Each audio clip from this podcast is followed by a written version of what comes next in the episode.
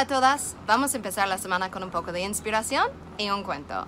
Esta semana vino a visitarnos un amigo muy bueno de nosotros y como es eh, Sofer vino y mientras que estaba en la visita estaba también checando nuestros mezuzot. Y mientras que estaba checándolos estábamos practicando y me contó un cuento y vengo para compartirlo con ustedes. Él trabaja en México en Kodesh, trabaja por necesidades de la comunidad, es un moré, estudia en Koelel, también es Sofer Stam, o sea, escribe. Y un día estaba contando que le pasó que necesitaba ir a un sitio de doctor y no sé qué, y habían los gastos del mes un poco más de lo que esperaba. Entonces le faltaba como mil, eh, perdón, mil pesos para la renta. Este, y estaba como, pues, ¿dónde los voy a conseguir? ¿Dónde los voy a conseguir?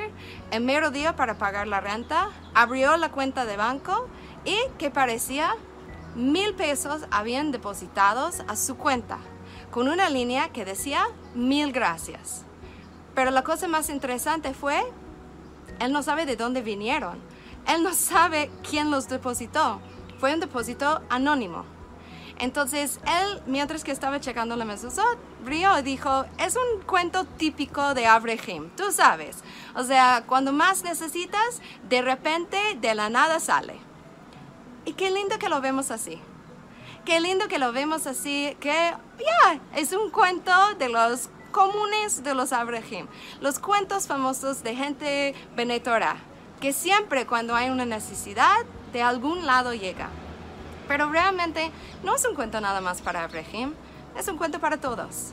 O sea, Hashem está proveniendo absolutamente todo para todos, siempre. ¿De dónde viene la Parnasá? Mina Shamayim. Entonces, cada uno de nosotros tenemos que saber que en el momento que es necesario, pues hay que pedir a voz. Hay que pedir a la persona que siempre lo está manteniendo. Hay que pedir la Parnasá de dónde realmente viene. Entonces les bendigo a todos esta semana que saben de dónde viene la parnasá, que saben dónde viene el dinero, que saben que Hashem nos está cuidando y que tengan una semana llena de inspiración, bendición y Shavuot.